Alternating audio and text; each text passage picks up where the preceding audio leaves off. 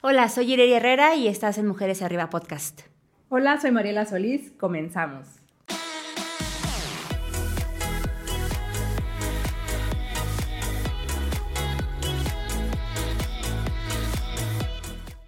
Ya te extrañaba. Yo también, oye, parece que no hemos grabado en un siglo. Esto se nos olvidó. Sí, ¿cómo es? No sé qué decir. Oye, pues este, estábamos bien contentas porque este es un programa está, está chido, ¿no? Porque la verdad es que hay mucho, mucho, o sea, hay mucho y tan poco sobre el tema que realmente es algo que se puede construir con una plática súper padre y vamos a hablar de, pues, de las madres solteras. Así es.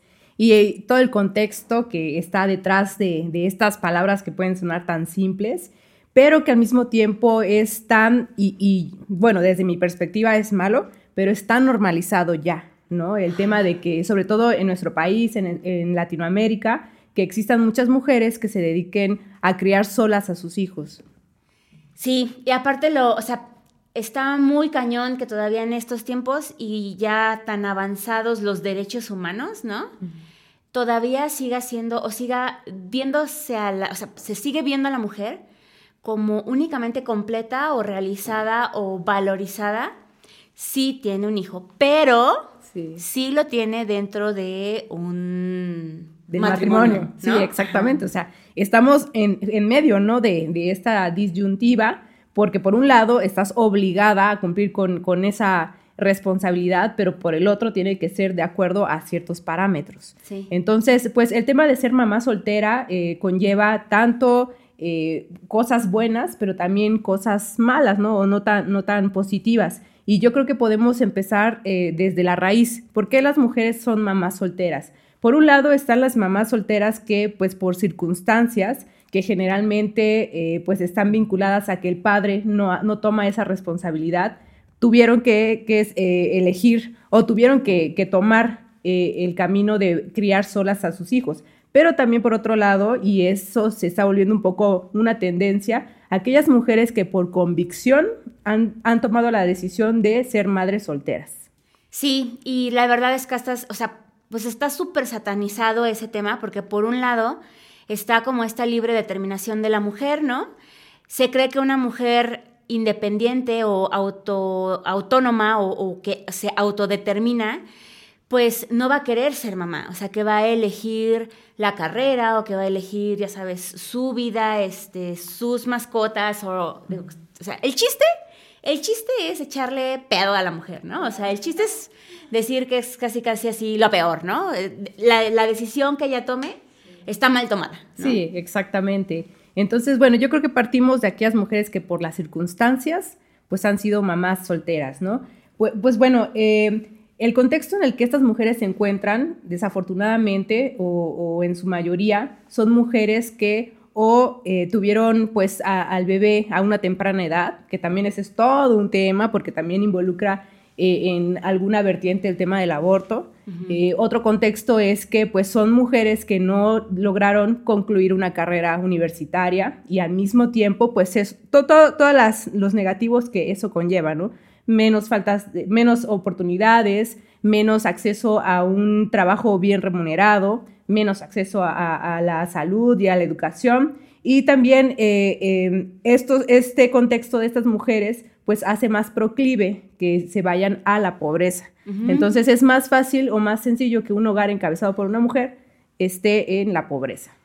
Y fíjate que es ah, lo que tú dices también parte de esta concepción que se tiene de, de, no solamente de cómo es una mamá soltera, sino del rol que tienen los hombres en construir la, o sea, en construir la crianza o en ejercer su paternidad de forma responsable, ¿no? Que es como el término este, adecuado, ¿no? Eh, porque eh, finalmente, aún así, aún así, eh, la mujer y el hombre se unan en matrimonio o vivan en unión libre, o sea, o estén juntos, muchas veces se le carga la maternidad, el cuidado, este, la crianza, la educación de los hijos únicamente a la figura materna, ¿no? Entonces todos los males de la humanidad, ¿no? También empiezan por una mamá, casi, casi. Entonces esta, esta etapa en la que las... Em, en las que nosotras como mujeres somos eh, educadas o criadas para que eventualmente seamos mamás, también se está rompiendo. O sea, también, o sea, se está rompiendo de una forma muy atípica en, en estas nuevas generaciones, porque como dice Mariela, o sea, hay gente que ahora dice, o sea, yo sí quiero tener hijos, pero no estoy segura de que quiera tener una pareja, ¿no? O sea, que priorizan este tema de eh, estudiar, eh, encontrar un trabajo. De realizarse. De realizarse, de sus sueños, sus metas. De tener como estos planes por ellas mismas. Y entonces, después de que ya lograron ciertas metas en su vida, toman la decisión de ahora sí, ¿no? Ahora sí puedo dedicarme a un hijo, ahora sí soy económicamente estable para dedicarme a mi familia, ahora sí puedo criarlo con atención, con amor, etc. Entonces, estas nuevas generaciones, que además está chistoso, porque no es como que sean, o sea, que sean económicamente más estables, estables que las pasadas, ¿no? Sí. Pero están tomando ese tipo de, de acomodos o de organizaciones y de decisiones que finalmente llevan a esta, a esta toma de decisión, ¿no? Que está padre porque eso también se debe a que hay un mayor acceso a la información, ¿no? Antes, pues era más complicado que las mujeres eh, se abrieran al tema de anticonceptivos, de poderse cuidar, de poder ellas eh, poder eh, en el, durante su vida, pues administrar, ¿no? Ah, pues en tal, cuando tenga tal edad o, tal situación económica voy a tener un hijo, ¿no? Entonces, yo creo que sí se está aprovechando bien este acceso a la información y sí atinadamente porque pues también la situación económica para los jóvenes no es sencilla, ¿no? Ya no tenemos asegurado un futuro como posiblemente nuestros padres lo hubieran tenido antes. Sí, y que no quita la terrible situación en la que seguimos estando en este país, de los embarazos adolescentes, ¿no? Y de que estadísticamente las mujeres llegan a un nivel educativo muchísimo menor que los varones y que en muchas partes de la República todavía sigue siendo algo esperado, o sea, algo esperado y a una edad muy temprana que las mujeres tengan o empiezan a tener muchos hijos. Sí, todavía es mal visto, ¿no? Que una mujer se case y no tenga hijos, ¿no? O sea, es algo raro. para exacto. Sí, es algo raro. Es algo que no, socialmente no está todavía eh, permitido. Sí. Y estas, estas, eh, estas mm, estadísticas que también se dan a conocer, cada año se dan a conocer estadísticas, tanto en el Día Internacional de la Mujer, ¿no? El INEGI libera información, eh, en el Día de las Madres también se libera información, etcétera. Entonces, estas estadísticas realmente no es que vayan hacia atrás, o sea, estábamos platicando Mariela y yo que pues hay un friego de estadísticas de, bueno, del 100% de las mujeres que tienen un hijo, ¿no? Primero era 21 tienen, este, son solteras. Y luego eran 28 son solteras, ¿no? Sí, está muy segmentada. Está muy, sí, o sea, está como muy disparejo entre unas y otras, entre un año y el otro, ¿no? Sí. Y también decían algunas estadísticas, bueno, la estadística, por ejemplo, de, de, eh, eh, población económicamente activa, decía que el 53% de las madres solteras, eh, pues no estudió más allá de la secundaria. Entonces, eso nos habla que, de que realmente las mamás que son solteras, pero que logran tener, no, o sea, ya no hablemos de un trabajo formal, ¿no? Bien remunerado, que lleguen a ser a lo mejor ejecutivas en una empresa, ¿no? O que lleguen a tener su propio negocio, lo que sea, sino que puedan dar una vida eh, cómoda o digna a, sus hijos, es muy bajo. O sea, del cuarenta y tantos por ciento que queda, del 48 por ciento que queda, de ahí se van separando, porque también el 31 por ciento de las mujeres eh, que son madres solteras trabajan en el sector informal. Lo que quiere decir, no necesariamente que, o sea, eso también, así como me gusta recalcarlo. O sea, cuando alguien trabaja en el sector informal, no significa necesariamente que esta persona es comerciante ambulante, ¿no? O así, ¿no? Que no paga impuestos, no. Cuando trabaja en el sector informal significa que además de que recibe un salario muy, muy bajo, no tiene prestaciones y no tiene beneficios como empleado, es decir, no tiene seguro social no tiene, o no tiene como todas estas prestaciones de ley, ¿no? A eso se refiere el trabajar en el sector informal.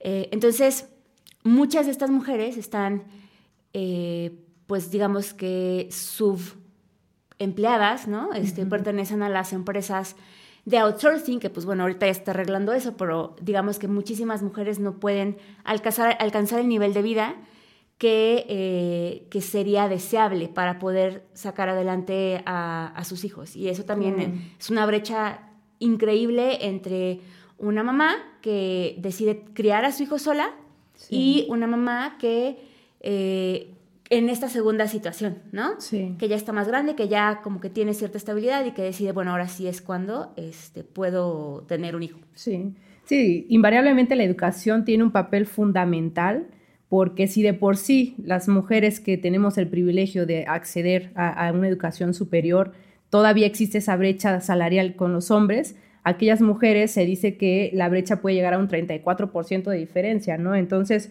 mucho parte de eso. Y también comentaste hace rato el tema de, eh, pues, el trabajo no remunerado también. O sea, una mujer aproximadamente está eh, trabajando 33 horas a la semana de un trabajo no remunerado. ¿A qué nos estamos... Eh, ¿qué, se define con un trabajo no remunerado? El trabajo que se hace en casa, ¿no? El cuidar a otros, el, estar pendiente de la casa y todos esos detalles que parecieran menores o que para algunas personas pareciera que es una actividad normal en, la mujer, pues también es, dedicarle tiempo, dedicarle esfuerzo y obviamente eh, pues es algo que no se recompensa económicamente, ¿no?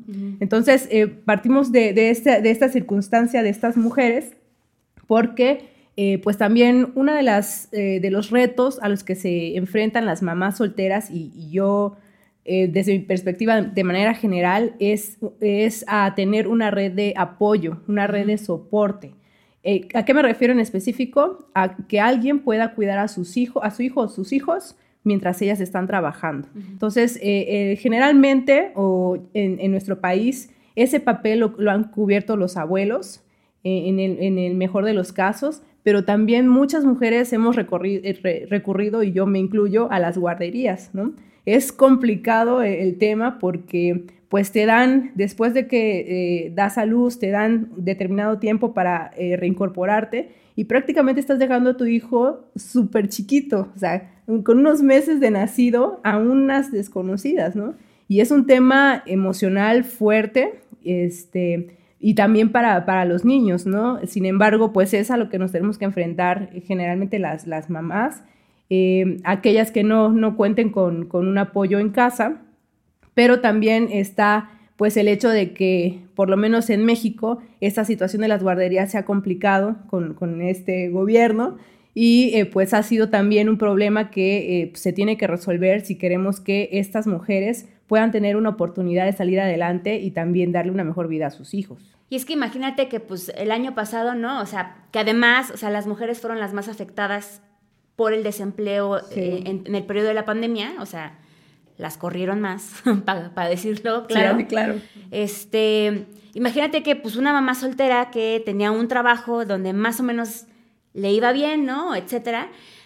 Pon tú que logró salvar el empleo, pero tuvo que hacer circo, maroma y teatro, ¿no? Para poder atender como el trabajo y atender ahora en casa, o sea, hacer tres turnos, ¿no? Sí. De trabajo, porque era el trabajo, o sea, su trabajo remunerado, su trabajo no remunerado y aparte las clases en línea que tenían que tener los niños.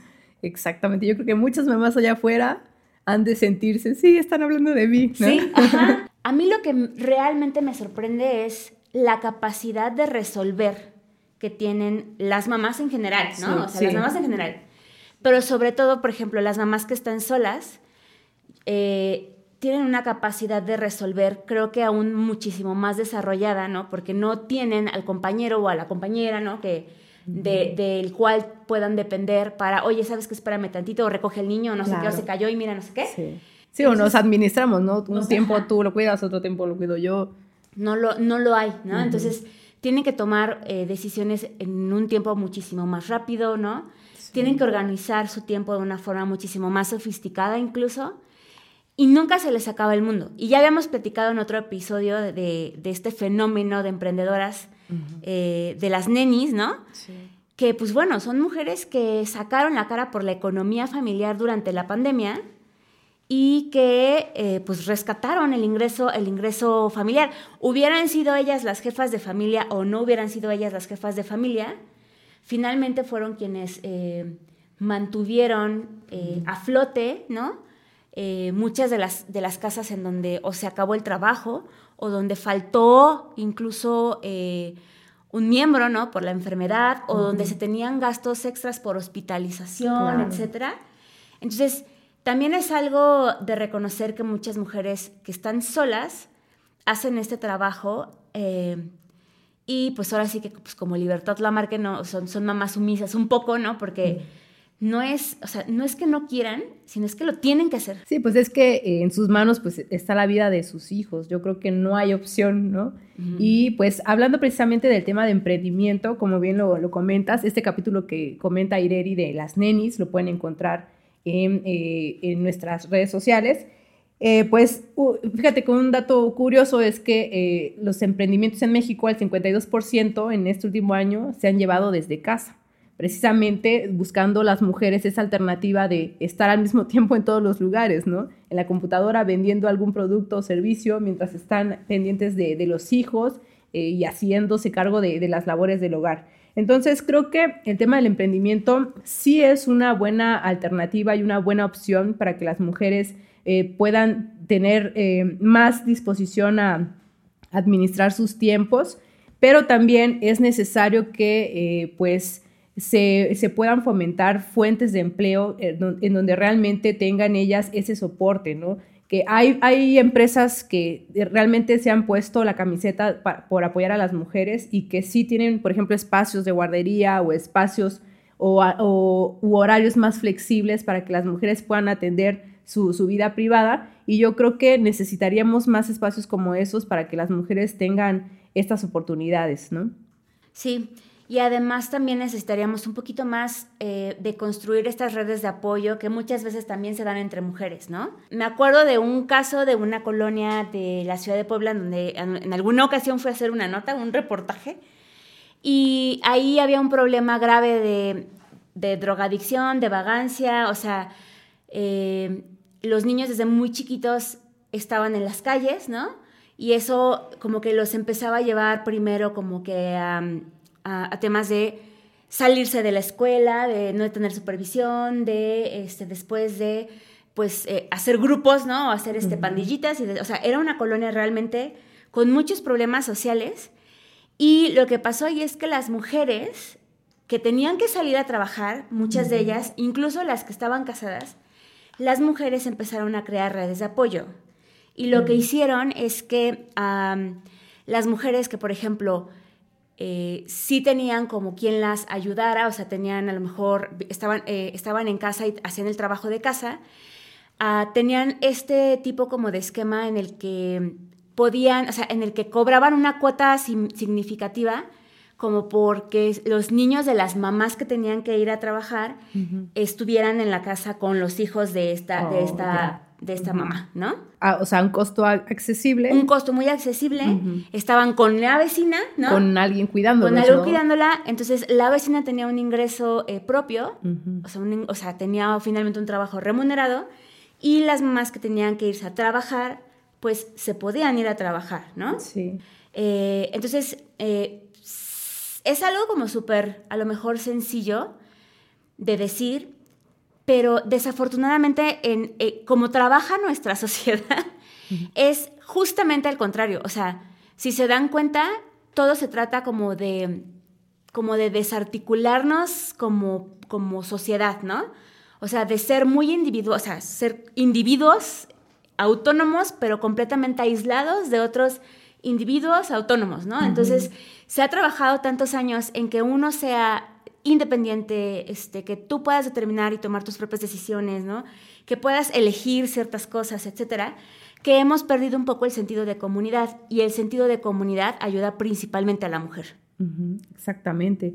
Y yo creo que ahí también, eh, pues es el tema de en conjunto tomar esa responsabilidad y rescatar también ciertos valores, ¿no? Porque yo me pongo a pensar, bueno, yo por qué no me, me reuniría con mis vecinos, ¿no? Por esa falta de confianza, por ese, por algunos estereotipos, etcétera, que nosotros mismos debemos romper porque al final pues nos vamos a necesitar todos. Entonces, el ejemplo que acabas de poner es padrísimo. Ojalá que en algún momento podamos eh, incentivarlo.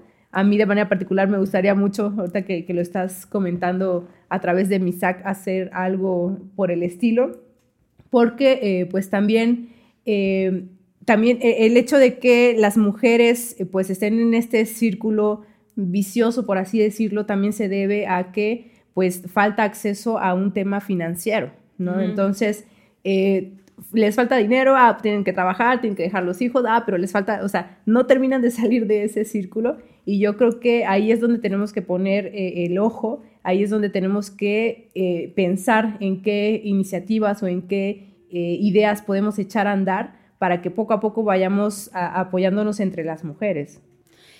Sí, la verdad es que está bien cañón, ¿no? O sea, la verdad es que también se necesita ahí, como dices, se necesita como de las mujeres que están en las asociaciones o en la, en la agrupación de vecinos, porque realmente, o sea, la neta es que ningún gobierno se pone a ver a largo plazo estos temas, ¿no? Sí. O sea, tienen tres, tres, seis años para poder hacer cosas.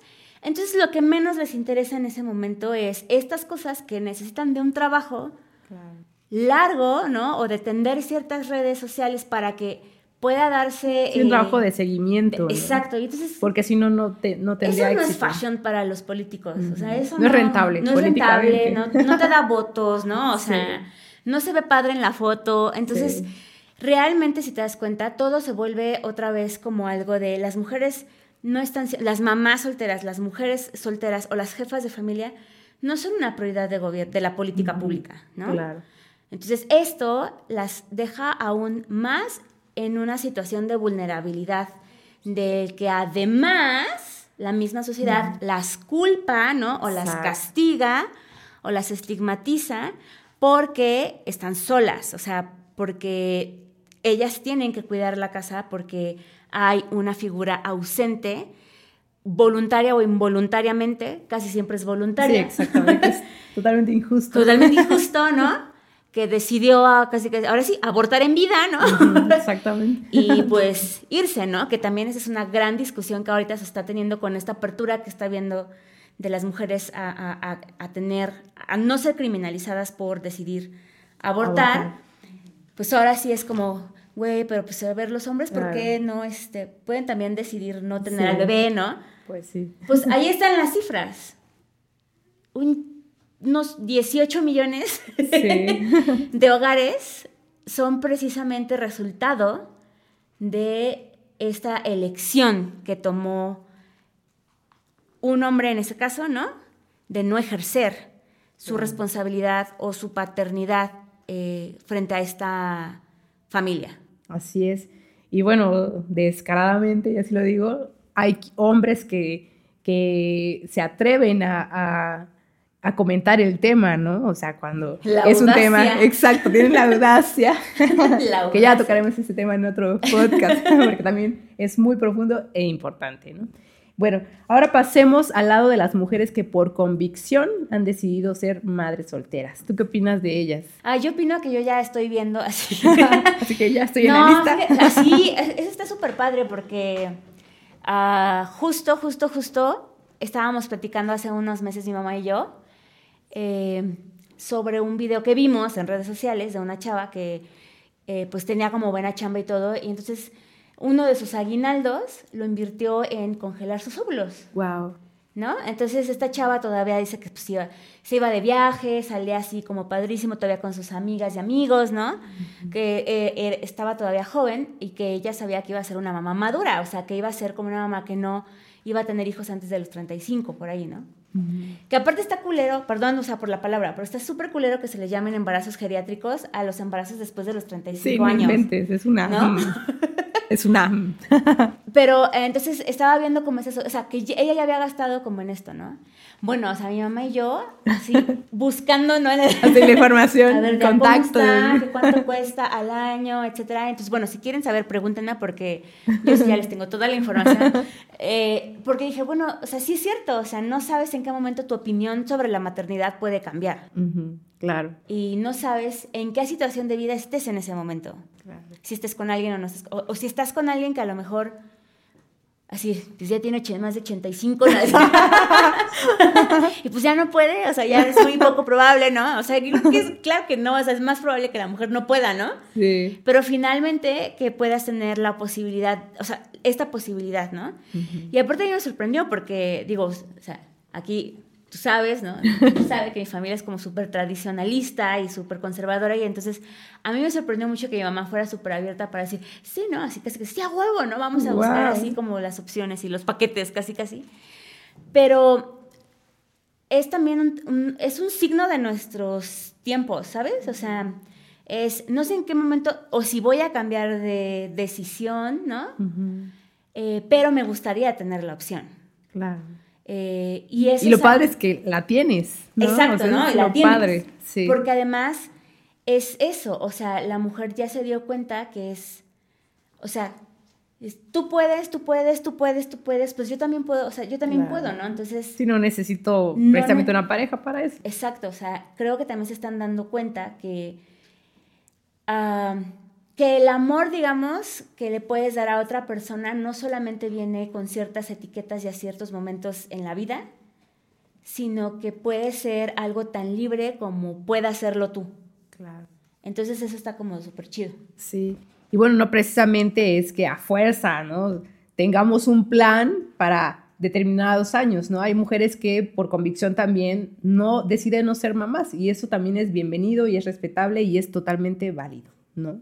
Entonces yo creo que esta tendencia a mí también me parece fabulosa porque nos da más libertad, ¿no? Más libertad de poder decidir en qué momento de nuestras vidas vamos a tomar un camino o una decisión que, digo, por experiencia propia, invariablemente te cambia, te cambia la vida, ¿no? O, y, seguramente para bien, ¿no? Entonces, está padrísimo que, que se pueda hacer esa elección y que lo puedas hacer de manera consciente. Ya tú analizando, viendo a otras personas, eh, sintiéndote satisfecha de haber avanzado, de haber logrado cosas que posiblemente algunas mamás solteras no hayamos o no hayan podido realizar, ¿no? Entonces, quienes tengan esa posibilidad y, deseen ser madres de, de esa manera, qué padrísimo y muchas felicidades. Sí, y también creo que, bueno, como es tu caso, ¿no? O sea, hay mamás que han sabido ser eh, como que ser ellas y lograr sus cosas.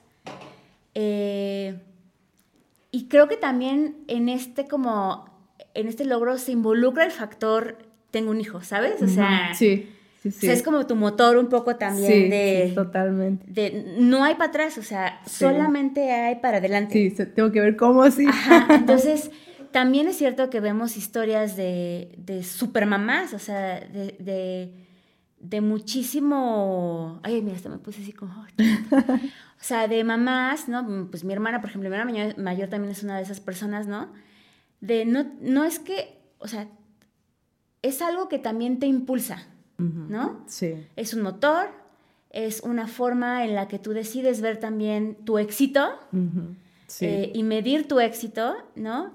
y que también tienes a una persona o a unas personas, dependiendo del número de hijos, que soportan estas decisiones. Entonces, eso está como súper padre. Sí, tienes un motivo, ¿no? Una razón por la cual eh, tomar decisiones. Y, lo padre es que, eh, pues, va, va pegado el tema de la responsabilidad, ¿no? El tema de Incluso, bueno, eh, en mi caso me ayuda a tomar mejor las decisiones, ¿no? A pensar bien antes de, hacer algo porque sé que ya no solo me va a afectar a mí, sino le va a afectar a alguien más, ¿no? O ya no solo me va a beneficiar a mí, sino a alguien más, ¿no? Entonces creo que, como tú bien lo dices, las dos vertientes tienen muchas cosas buenas. Eh, yo entiendo a aquellas mamás que están escuchándonos que posiblemente son mamás solteras por circunstancia que seguramente tuvieron momentos malos, momentos pesados, pero también tienen el, regocijo, la, satisfacción y la alegría de que lo que tú dices, ¿no? tengo ese orgullo de que yo solita he sacado a mi hijo, a mis hijos adelante y que nadie me puede quitar eso, ¿no? Nadie me puede negar eso ni me puede tachar de, mala mamá, ¿no? Y pues el chiste es finalmente es, decidas ser madre, no decidas ser madre y lo eres, ¿no? Este, o decidas tener un montón de hijos y ser mamá, ¿no? El chiste es que es eh, precisamente eso, es cómo tomas tus decisiones, o sea, a, nombre de quién estás tomando tus decisiones y que seas libre para tomar esas decisiones, ¿no? Claro.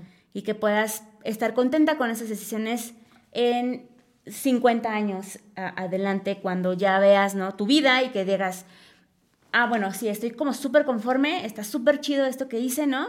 Mi hijo está bien, está sano, este, es querido, este, etcétera, etcétera, etcétera y que puedas decir, lo logré, o sea, como que esto estuvo chido, o sea, a pesar de todo lo pesado que pudo haber sido o las cosas de la chingada que muchas veces suceden, ¿no? Estamos aquí y estamos... Sí, avanzando, vivos. vivos. Así es, quitarnos esa, ese estereotipo de, que hicimos las cosas mal, ¿no? Posiblemente, y disfrutar eh, el camino, disfrutar el camino que ya decidiste recorrer y obviamente pues tomar las cosas buenas, ¿no? Para que te impulsen a seguir adelante. Y pues bueno, les queremos dar nuestras, ya nos vamos a despedir, les queremos dar nuestras redes sociales para que se echen un clavado en todo el contenido y, sigan pues nuestras publicaciones y nuestros programas. Nuestras redes sociales de Mujeres Arriba Podcast son en Instagram y en Facebook, Mujeres Arriba Podcast. Pueden escuchar Mujeres Arriba Podcast en Spotify Pueden suscríbanse a nuestro canal de YouTube, en Apple Podcast, en Google Podcast, en SoundCloud. Y bueno, nuestras redes sociales, a mí me encuentran como arroba guion bajo Mariela Solís en Facebook y en Twitter y en Instagram. Y a mí me pueden encontrar como arroba Herrera, así todo junto, en Instagram y en Twitter.